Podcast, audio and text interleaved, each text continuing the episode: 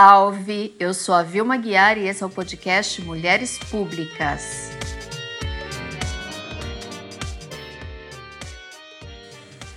Estamos no programa de número 32 do podcast. Voltamos ao ar para entrevistar mulheres maravilhosas que têm muito o que dizer.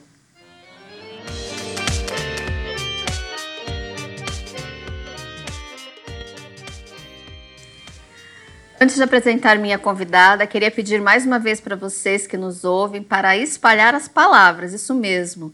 Missão: compartilhar o podcast em suas redes sociais, enviar para as amigas, convidar gente nova para nos ouvir. Precisamos muito da ajuda de vocês para isso, para espalhar as palavras, para trazer novas pessoas aqui para o podcast.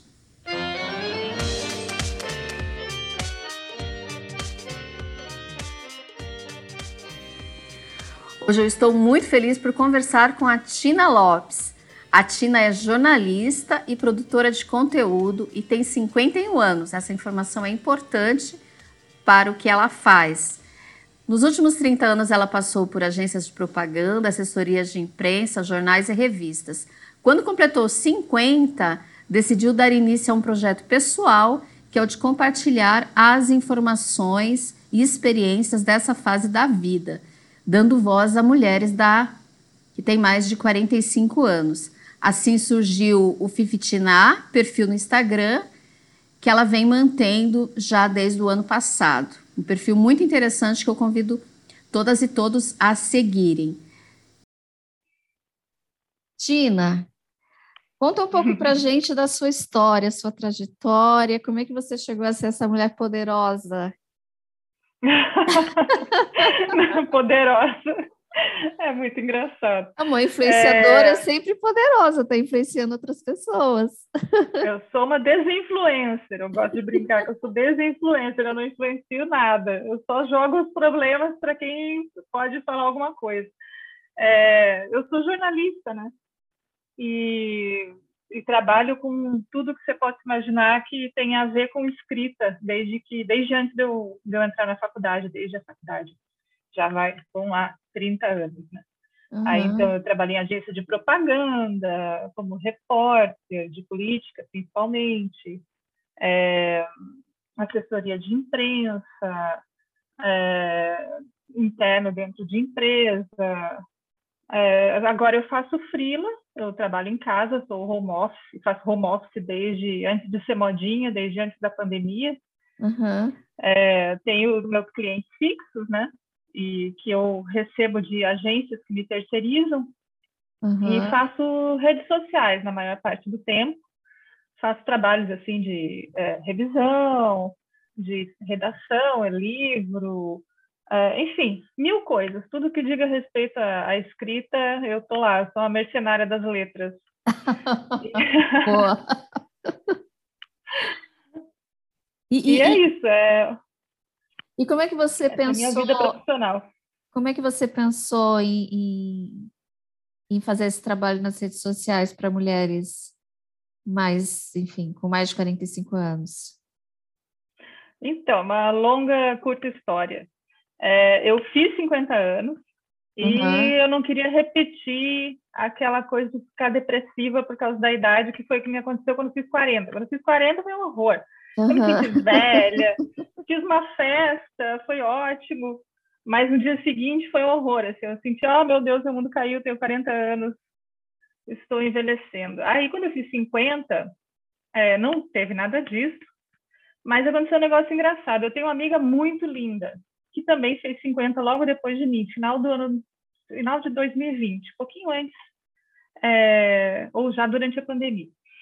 É, e essa minha amiga muito bonita, é uma intelectual, uma, uma professora, ela tinha sido convidada a trabalhar como modelo numa campanha com uma marca famosa. E como todo professor sempre precisa ganhar uma graninha extra, ela aceitou.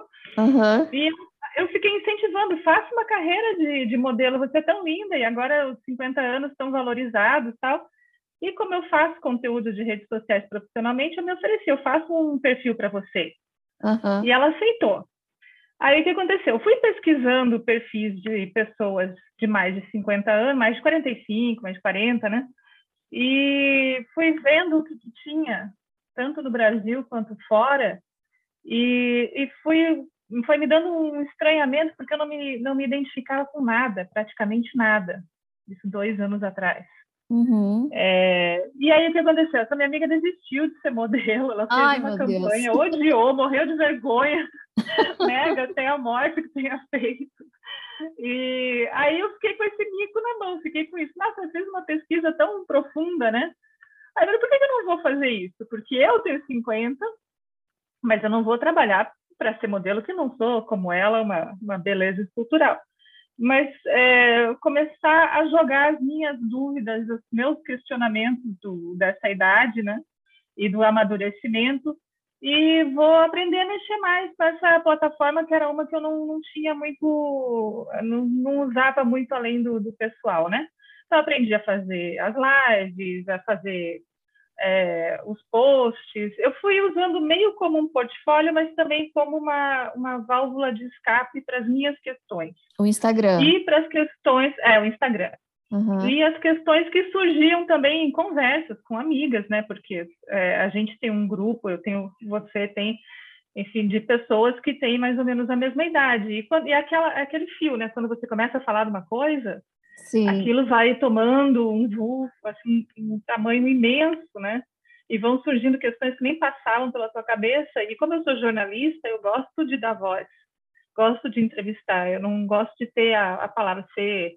Por isso que eu falo que eu sou desinfluência, porque eu não quero influenciar ninguém, eu não quero convencer ninguém das minhas opiniões, eu quero ouvir muitas opiniões de muita gente que sabe o que está falando, né? Então, uhum. ginecologista, nutricionista, educadora física. Eu convidei, fui convidando várias pessoas legais. E fiz isso por um ano, um ano e pouco. E, nossa, foi muito bom para essa fase, é, para mim pessoalmente, profissionalmente. E eu acabei juntando uma comunidade de pessoas é, que, que gostam do perfil, né? Uhum. E é isso, é essa a trajetória.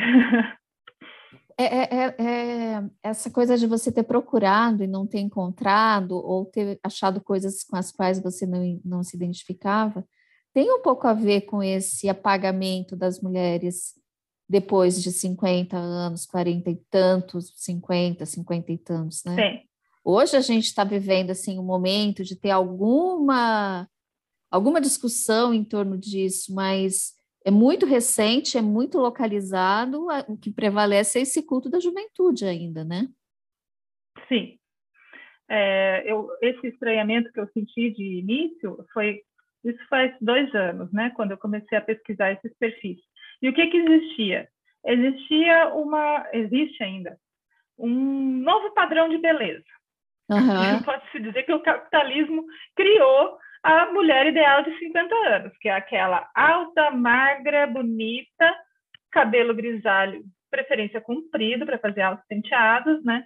Uhum. É, e que é impossível também, assim, de, de, seguir, né? Na época era isso, eram muitas mulheres muito lindas, ex-modelos, e aí com aquelas coisas de autoajuda, né? De, ah, você pode, você quer, ah, nossa, você 50 anos, uau, é super legal.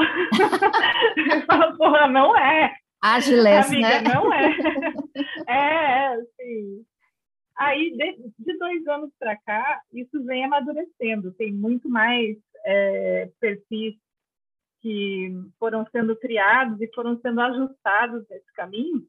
E eu acho, modestamente, que o Fiftina teve muito a ver com isso, teve bastante a ver com alguma, alguma mudança aqui no cenário é, não digo nacional, mas de alguns perfis que, com os quais eu me conectei, uhum. que é de trazer umas coisas da realidade, mostrar assim, a mulher real de 50 anos, né, de 45, ou mais de 45 anos, porque eu tenho lugar de fala, a gente já passei pelos 45, né, não uhum. posso falar pelas de 60, né, não sei quais são as realidades que me esperam mas é, porque era muito uma coisa assim nós realmente vamos ficando invisibilizadas e aí quando o mercado descobre o nosso poder de compra, né, que é o que está acontecendo agora, mais recentemente, aí ele nos joga na cara aquilo que a gente estava quase conseguindo fugir, que é de seguir para padrão, né?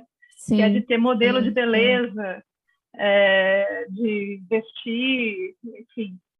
Então, acho que as coisas estão começando a melhorar, a amadurecer mais nessa, nessa coisa de influências de, de internet, né? Mas eu brinco sempre assim, falo, pô, mas de novo eu vou ter que me achar, me comparar a Julia Roberts, sabe? eu já passei por isso quando eu tinha 20 anos. Eu não quero ficar me comparando a ela de novo, nada contra, né? Linda, maravilhosa, etc. A gente sabe, mas é, não é justo, né? Que a gente não se veja ainda, com essa idade a gente não se veja na TV, na, nos comerciais, é, e que a diversidade etária seja ainda só é, de padrão, né? Sim.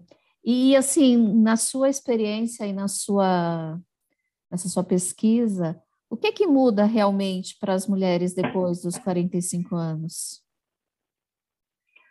Olha, é, tem várias mudanças, né? Assim, é, a gente já sente a partir dos 40, eu acho. Eu, pelo menos, tive essa experiência pessoal de ver, de perceber que a gente vai se tornando irrelevante no uhum. dia a dia, né? Até é, eu lembro, teve, eu tive, passei por uma coisa, uma experiência muito marcante no trabalho, assim, meio de 15 pessoas, todas conversando sobre um assunto e tal, de que não tinha nada a ver com o trabalho, que era tipo moda e tal. E aí eu percebi que ninguém queria a minha opinião, que eu estava pronta para dar, mas não tinha ninguém me olhando para ouvir o que, que eu gostaria. Por quê? Porque eu era 10 anos mais, mais velha que a maioria ali, né? É, na, minha, na minha a área, a gente tra... é, é, na minha área eu trabalho muito com gente muito mais nova, né? Uhum. E aí você vê, nossa, é, não é porque eu sou chata, não é porque eu não entendo de moda, não é, é porque realmente elas, as pessoas param de nos ver a partir de um certo momento como é, interessantes né? Eu posso até ser a pessoa do trabalho que tem lições a oferecer, é, a, a, explicar. É, então, dentro de uma certa caixinha, eu ainda tenho lá meu, minha utilidade, né? Mas é, esse distanciamento é, geracional acontece. E, mas isso é uma, é uma das, das facetas, né? Você vê que começa a se tornar invisível socialmente, né? E também é, para o Estado, é, você não tem. A gente começa a viver num limbo que ainda não estamos velhos para ter políticas públicas voltadas para uhum, nós, para velhice, poucas, mas existem, né? E nós ainda não, não somos mais jovens, né? Então é um limbo ali dos 40 e 60 anos em que a gente começa a perder emprego, né?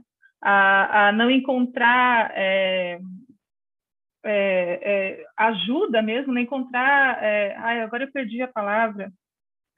Mas, enfim, nós, nós estamos com essa idade meio invisibilizados, mas ainda precisamos funcionar.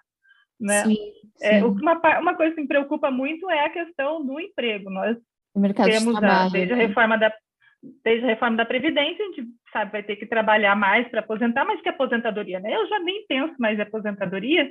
Sim. O que me preocupa é o que, que eu vou no que, que eu vou trabalhar daqui a 10 anos, né? Sim. E se você for ver na pandemia, as pessoas que mais perderam emprego foram mulheres mais velhas.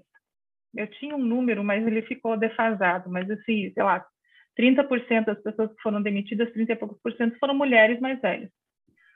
Então, e pessoalmente, né, assim, tratando biologicamente, a gente tem é, é, uma nova adolescência, porque o corpo muda completamente, os hormônios acabam com a gente, né? A gente começa a se transformar em outra pessoa. O corpo não é mais o mesmo, a cabeça começa a, a sentir, né, essa mudança, porque você passou uma boa parte da vida adulta se reconhecendo no espelho, de repente você não se reconhece mais, né? Sim, é, sim o verdade. rosto começa a mudar é, e o cabelo, os hormônios fazem a gente não se reconhecer mais. E nisso a gente é, perde atratividade, né? É, deixa de, de, ser visível também sexualmente, apesar de que existe um novo é, fenômeno que são as mulheres com 50 e poucos anos, a partir dos 40 e tantos, com namorados muito mais jovens, né? Isso é Sim. é uma outra coisa também. Uhum. Mas ainda é bem então, minoritário. São né? muitas né? mudanças. Ainda é pouquíssimo, pouquíssimo dentro de, um, de um universo moderno, burguês, né? Enfim, é, que não, não acontece em todo canto. E é, são muitas as mudanças, né? E aquela coisa, foi puxando por uma, assim, você vai falar de menopausa, de repente está falando de sexo, de repente está falando de convivência, né? E, e, são muitas as facetas dessa dessa fase, né? Desse limbo dos 45 aos 60.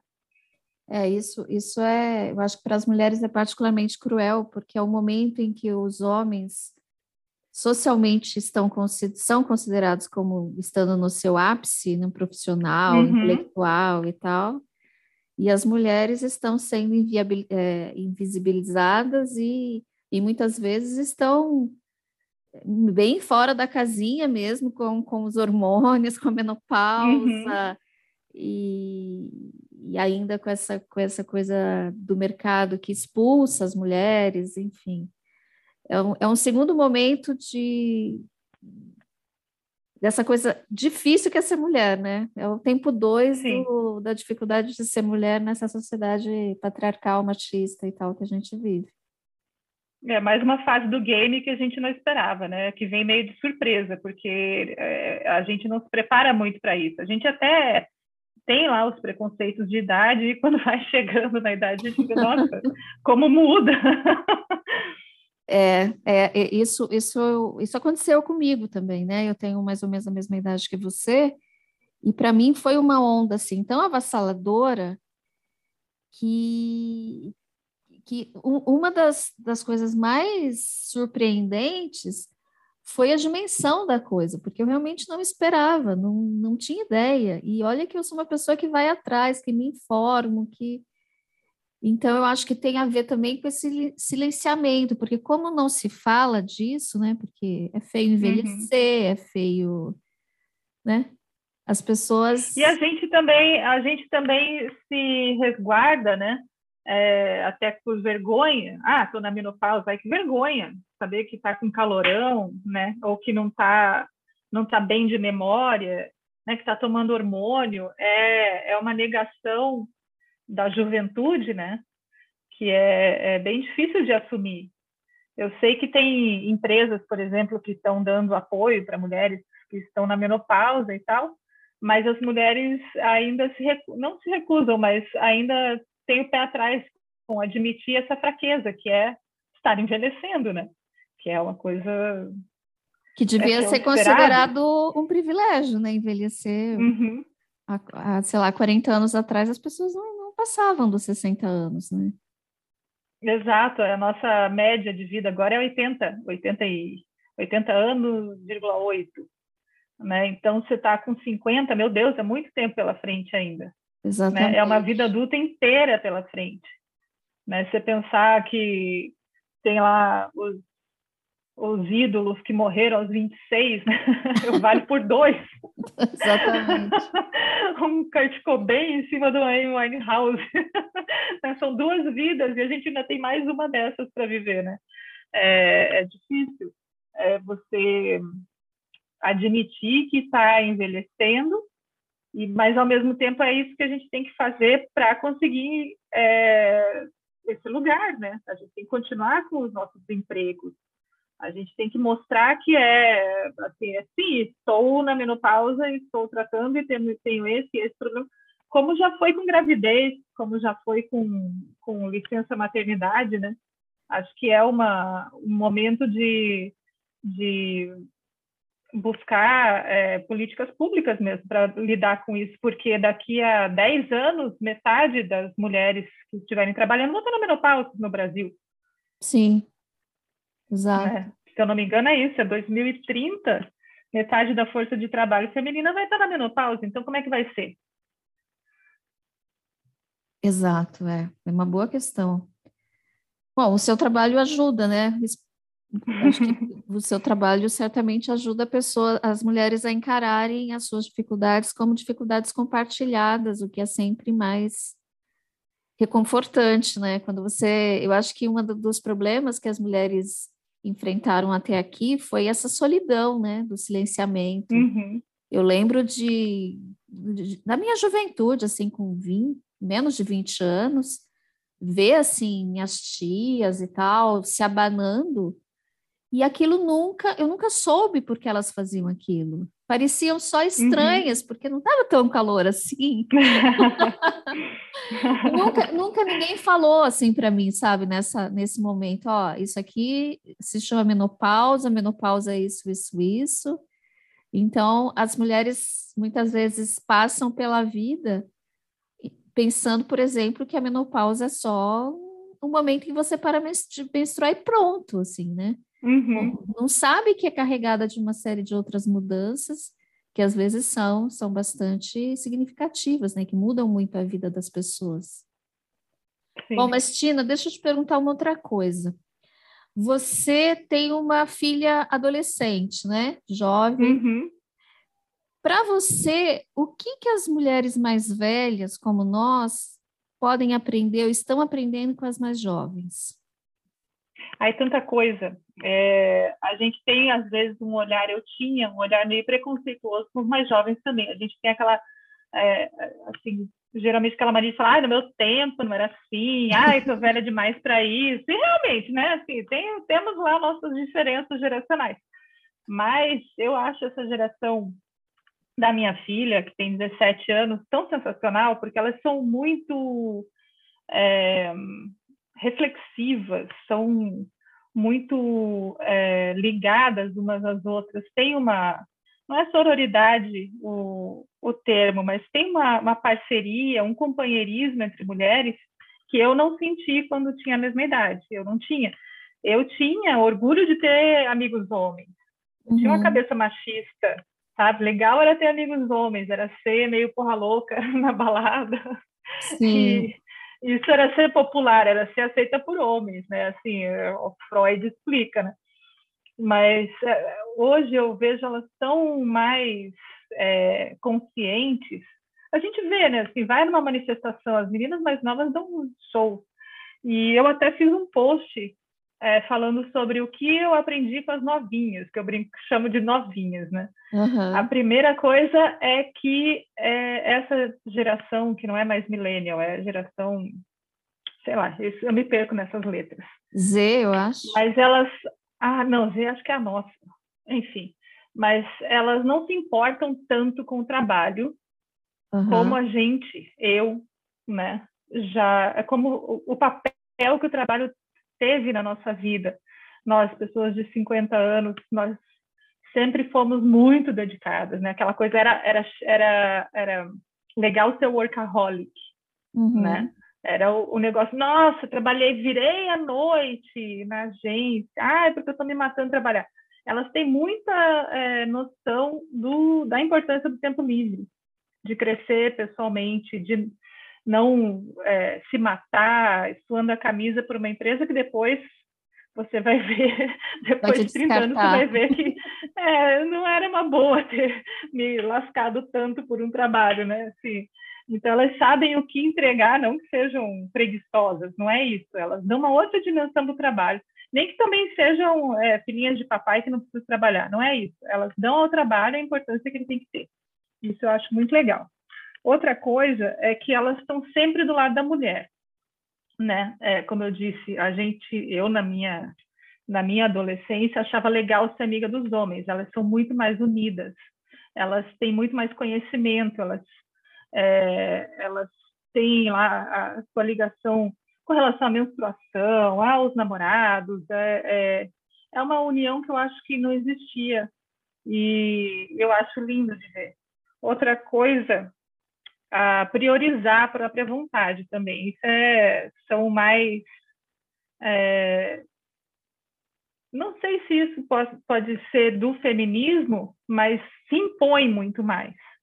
Né? Uhum. Né? Tanto que tem a coisa do não é não. Né? Quantas, quanto abuso, quanto assédio quanta é, é, ofensa que eu presenciei e vivi na minha juventude que poderia ter sido evitado se eu soubesse dizer que não é não, né? Sim. E quanto uhum. preconceito também. É, então, eu acho que elas são muito fortes nisso. E com relação ao preconceito, o ódio ao preconceito é uma coisa que eu acho linda da, das novas gerações. Claro que eu estou falando das novas gerações que eu conheço, né? Assim, do círculo. Claro que nós estamos vivendo o país do Bolsonaro, e há mulheres e mulheres, meninas é. e meninas e tal, né? País onde o Mas ódio é... é pop, né? É, é. Mas é, é, eu acho que existe muito mais ódio ao preconceito hoje, de não permitir ouvir uma piada machista, sabe? Uhum. De estar em família e falar, não, você não pode chamar a Lina do, do BBB de traveco. É, esse tipo de coisa. Eu acho Sim. que a gente tem muito a aprender com elas. Elas também têm muito a aprender com a gente, lógico. Sim. Mas eu acho que elas têm uma atitude, enquanto mulheres, que surgiu para mim muito mais tarde e que com elas já é quase é uma coisa geracional mesmo, já é, é espontânea. Que faz parte da paisagem delas, né? E você acha que uhum. isso tem a ver com o feminismo? Como você vê o feminismo? Não, sem dúvida, né? Sem dúvida. O feminismo, acho que surge mais cedo na vida delas. É... Aí é aquela coisa, eu dei uma educação feminista para minha filha. Nem uhum. todas as amigas dela tiveram educação parecida, é, mas é, elas têm toda essa, essa consciência, né? O feminismo, eu não sei nem a pergunta mais difícil dessas que você me mandou é essa, porque eu não sei dizer quando que o feminismo surgiu na minha vida, porque eu nos anos 70 e 80 eu tive uma educação machista, fiz parte de uma educação machista, né? Senta uhum. direito, fecha as pernas, não pode namorar, é, se não tiver uma vela junto, aquelas coisas de interior, imagina, interior Sim. do Paraná, né? De que então, cidade muito você antiquada. é? Ai, Telemaco Borba. é assim, muito. É, assim, imagina, interior do Paraná, nos 70, 80, é, é o auge do preconceito, do Sim. pensamento tacanho, né? Na verdade, eram vidas que se viviam nos anos 70, 80 e que pareciam nos 60, 50, né? Aquelas mães, é, donas de casa. Não a minha, que a minha trabalhava o dia inteiro, que era professora, mas o ambiente, né? Sim. Então, é, eu não sei exatamente em que momento que o feminismo entrou na minha vida, nem, nem foi com esse nome, assim, foi uma coisa de evolução mesmo. Provavelmente é, quando entrei na faculdade e comecei a viver a minha vida e a dizer os meus não, né? Uhum. E aí depois, depois, claro, que se estuda um pouco, que se busca um pouco, mas eu acho muito incrível que existam mulheres não feministas. Isso eu acho uma coisa, né, nem que seja intuitivo, né, mas é, ainda estamos em 2022 e a gente vê gente com mulheres machistas. É, isso é muito triste. É, eu acho que eu acho que o problema das mulheres, a maior parte recusa a, o rótulo de feminista, mas na prática uhum. elas são, né? Tem poucas Sim, mulheres é que, que, na, que na real não, pelo menos não defendem princípios mínimos do, do feminismo. Elas nem uhum. percebem, é porque elas imaginam a feminista como aquela aquela a mulher do sovaco peludo. É, aquela né, criatura né, caricatural que a direita pintou, uhum. né? E daí elas recusam uhum. aquilo, mas elas não querem, por exemplo, não trabalhar fora, não querem deixar de votar, uhum. não querem não falar não para os seus homens. Então, no fundo, elas também são uhum. feministas, elas só não sabem. Pois é, né? pois é. É, é. É, esperança. Tem de tudo, né? Sabe que quando eu entrei nesse negócio pesquisar e ir a fundo na internet, assim, você encontra de tudo, né? Tanto é que o meu perfil, que é, é politicamente bem é, claro, né? Que é um perfil de esquerda, feminista, uhum. é, eu tenho posts assim, que causam debandadas de, de seguidores. Aí só fazer o quê, né? É mesmo, você tem que lidar com isso, com, com o custo do seu posicionamento político. É, lidar eu não lido, assim, que se dane, mas acontece. Que embora vá. É, não, imagina. Mas, mas eu já observei, mas isso foi lá mais no começo, né? Quando, quando é, ainda era, ainda não, acho que talvez não tivesse mostrado a que tinha vindo, né? Uhum. Mas quem assiste minhas, quem assistiu minhas lives, quem lê realmente meus posts, saca de cara, né? Sim. E você tem alguma alguma avaliação assim do governo Bolsonaro? Como é que você vê o governo Bolsonaro? Apesar de que eu sei que o teu né? perfil, teu perfil não é muito a praia de discutir política, mas o que, que você pensa assim, a respeito disso? Eu acho que é, é o fim do mundo, é o horror dos horrores, é o pior dos pesadelos. É, é, o, é o livro lá, 1984, em, em ações, né? Você vê o Ministério da Saúde que não preza pela saúde, que, que o Ministério da, do Meio Ambiente que é contra o meio ambiente, que é a favor de garimpeiros, sabe? Um, uma, uma, um governo religioso, militar, assim, é, é um pânico, um pânico. Eu vivo em pânico. Até outubro, é, eu tô naquelas de, de assim, viver sem ar, né? É porque é muito difícil. Uhum, é, sim.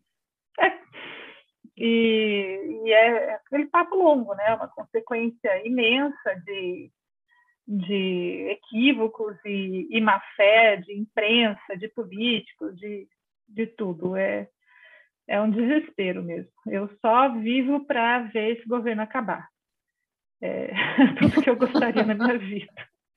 Esperemos que seja esse ano, Tina. Até porque é, se não é, for, é, aí é. fodeu de uma vez. Eu né? lembro assim quando o Trump foi eleito, e o meu marido ficou assistindo a eleição até tarde. Eu fui deitar, achei que fosse dar Hillary, né? Uhum. É, na primeira eleição. Aí ele foi deitar e ele falou: o Trump ganhou. Eu falei, ah! Aí eu acordei, assim, meu Deus, não é possível, como assim? Aí, quando o Bolsonaro ganhou, eu acho que eu passei dois anos acordando assustada e pensando e, e, acordando cedo e pegando o celular para ver assim, é isso mesmo? Ou então torcendo para ele ter morrido, alguém ter matado ele. Ai, o, o é, problema é, desse é tipo de governo é que gera uma degradação geral, né? Total. Quando você vê que está desejando o mal, com tortura, com as piores, as piores fantasias. É. Nossa, que horror. Bom, é, me diz uma coisa, você falou aí de, né, de, de, muitas situações na sua vida em que você poderia ter lidado de outro modo se soubesse dizer não, né? Você tem uma história assim particularmente bizarra que aconteceu contigo porque porque você era uma é uma mulher? Olha, é, dentre várias historinhas, eu pensei em uma que é recente, assim, coisa de 10 anos e que diz respeito a trabalho também, que foi quando eu percebi que um diretor de uma empresa que eu atendia passou a me tratar mal e a, a me boicotar, boicotar meu trabalho, me deixar em má situação várias vezes, tentando puxar meu tapete, porque ele viu que eu tinha engordado. porque era um homem que era conhecido por só contratar mocinhas bonitas, viver rodeado de mulheres bonitas, magrinhas e não sei o quê. E todo mundo sempre sabia, nossa, esse cara está fazendo seleção. Pode apostar que vai escolher a mais bonita. Todos eram muito competentes, nunca deu em cima de nenhuma, um cara bem casado e tal, mas que gostava de estar cercado de beleza. Não vou dizer que eu era beleza, que eu era uma terceirizada que ficava longe, né? E eu tenho certeza que quando ele me viu, eu tive uma fase de, de depressão, assim, uma fase meio ruim, que eu engordei muito. Uhum. E eu, ele me encontrou nessa fase. Eu vi a cara dele, eu vi, assim, que ele desgostou de mim na hora. E a partir daí, ele foi minando, minando, minando, minando o meu trabalho, até que eu parei de trabalhar com ele. Eu saí da empresa. E eu tenho certeza que foi por isso. Tenho certeza absoluta, isso nunca foi falado, nunca foi verbalizado, mas eu e as pessoas com quem eu trabalhei, conversei, falaram, faz sentido. Porque ele não gosta de gente gorda. E eu, e eu tinha engordado. Nossa. E assim, isso ele, não, isso ele não tinha problema com os colegas dele, né? Uhum, sim. Com homens, né? Isso é só com mulher que pode acontecer um negócio desse. Sim, essa coisa das mulheres então, serem sempre essa... avaliadas pelos seus, pelo seu aspecto físico, né? Em primeiro lugar, isso era uma coisa que acontecia é, nessa empresa. Em primeiro lugar, ele escolhia a mulher bonita. Isso eu testemunhei, assim, eu passei vários anos trabalhando para aquela empresa e eu sabia que ah, quando tinha uma seleção para determinado cargo, trabalhar sob a gerência do fulano, que ia ser uma moça bonita. Geralmente era mesmo, todas eram, todas eram muito competentes, mas entre as competentes ele pegava a mais bonita. E essa, essa questão reverbera muito na questão etária, né, Tina? Porque uhum. Se você. Sim, inclusive porque também eu tinha envelhecido, também eu estava lá já nos meus 40 e pouquinhos, 40, é, por aí. Não, lógico, isso, é, isso reverbera, é a primeira, digamos que é o que se sente primeiro quando você envelhece é, sendo mulher, está trabalhando, é o olhar mudar, né? É, das pessoas em geral. Assim, você não pode parecer velha, parecer envelhecida, parecer fora de forma, né? destoar do, do ambiente em geral. Claro que há profissões que, que tipo acadêmica, né? ou como eu trabalho agora é, em home office, ninguém nem, tem gente que trabalha comigo e nem sabe qual é a minha cara. Né? Uhum. Faz um sem ver, né? É, aliás, a pandemia teve um lado que foi considerado bom pra, por várias pessoas mais velhas. Eu vi depoimentos é, de plataf em plataformas de, de emprego para pessoas mais velhas falando que não, que a pandemia ajudou, porque as pessoas não estavam mais sendo julgadas pela idade, e sim pelos jobs, né, pela competência, pela entrega de, de metas. Olha só. E, é, e por incrível que, que pareça, teve esse ganho. Que ali assim. você é só um avatar, né? É, você é um avatar, ou você bota a tua foto meio defasada, né, dos cinco anos atrás, dá o golpe do avatar, né, e presta serviço e as pessoas não, não te olham feio, não estranham, né. Você começa a dar risadinha kkk em vez de hahaha, que é coisa de jovem. Ai, que horror. Eu vi alguns desses depoimentos, é que a pandemia, a, não a pandemia, mas a nova cultura de trabalho online facilitou um pouco a vida para as pessoas mais velhas conseguirem trabalho, porque elas não estão sendo vistas, não estão convivendo com pessoas muito mais jovens. Ou com chefes tipo esse que eu descrevi, né? Sim, é. Bom, o mundo não está melhorando, né? Não, não menos... saímos melhores da pandemia. Nossa, essa, essa, é uma discussão, né? Eu lembro que no início da pandemia havia. Teve gente que, que colocou esse assunto na roda, né? O que vai ser o mundo pós-pandêmico? Uhum. E aí uhum. havia aquelas pessoas otimistas que achavam que muita coisa ia mudar para melhor, e eu só vejo mudanças para pior. Talvez esse, esse, esse caso aí que você contou das pessoas conseguirem mais trabalho, se escondendo atrás de um avatar, mas também não dá para dizer que isso é melhorar, né? É, isso não é bom, né? Isso é só se eventualmente isso acaba sendo uma vantagem, mas é uma coisa horrível, né? Um retrato da, da, do mercado de trabalho que, que é podre, né? Sim. Mas acontece. Agora, tá rolando é, essa coisa da, da valorização da diversidade tá na moda a gente pode dizer moda, né? É, claro que é dentro de, um, de uma bolha, tanto de mercado quanto de, de convivência social, né? Ainda é uma bolha. Eu acabei de prestar serviço para uma agência de São Paulo sensacional, assim, que é, eles têm como premissa ter 20% de pessoas é, em cargos de liderança negras. Eles é, têm lá várias metas de diversidade a seguir, e o cliente para o qual eu trabalhei é, tem mulheres trans, homens trans, sabe? É, e eu acho que eu devo ter entrado na cota velha. Não sei, algo me diz que talvez a minha idade tenha sido, nesse caso, até um aliado. Mas, mas é uma empresa entre várias, né? Só que aí essa empresa ganha lá seus prêmiozinhos, tem lá seu, é, como é que fala, seu, seu livrinho de diversidade, e isso vai, às vezes, tomando conta, né? Porque sim, sim. É, são exemplos, né?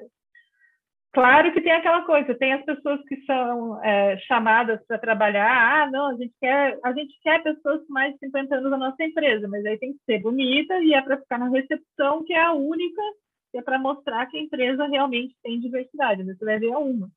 Aham, uhum, sim, é. Tem muito pastiche de igualdade, né? Uhum, é. É, daí você vira o, o, o exemplo da empresa, só você o troféuzinho. o token. Tina, é, você quer deixar uma, uma mensagem final para as nossas ouvintes? Ai, meu Deus. O que, que você pensar. gostaria de dizer para a mulherada e para alguns homens que nos ouvem? Olha, eu queria dizer que é o seguinte, as pessoas elas vão mudando com a vida, não necessariamente por causa da idade, né? A gente muda com o que a vida faz com a gente. Tem muito canalha velho, a idade não empresta sabedoria para ninguém. Tem muita gente nova, muito mais sábia e muito mais esperta. E eu acho que é, o preconceito contra a idade é aquela coisa que tomara que atinja todos, porque todos podem chegar para ficar mais velhos, né? Todo mundo quer ficar mais velho. Mas, não, brincadeira. É, contra a idade é uma coisa difícil de admitir que você sente e depois é difícil de admitir que você recebe, né? Porque é isso que acontece. A gente tem esse preconceito até que a gente passa a vivê-lo, né? Então, eu acho que pensar sobre isso já é um ótimo começo, porque eu nunca tinha pensado sobre esse preconceito e até começar a perceber que ele vinha acontecendo é, subliminarmente, muito discretamente, né? Mas eu acho que com relação a isso as coisas estão melhorando um pouco, vamos dizer. Convido o pessoal a seguir a sua página. Vende o seu é, peixe é, aí. Convido, convido a reflexão e convido para que sigam o Fiftina, que é uma brincadeira, né, com o Fifty e o meu, meu apelido Tina, então é arroba Fiftina, com H no final no Instagram em breve, não muito breve, mas no segundo semestre eu devo começar um podcast. Eu tenho também uma newsletter que eu faço. É, era para ser quinzenal, mas aí, como eu tive um trabalho muito complicado, acabei atrasando. Deve sair essa semana um número novo. Legal. E é isso. Muito obrigada.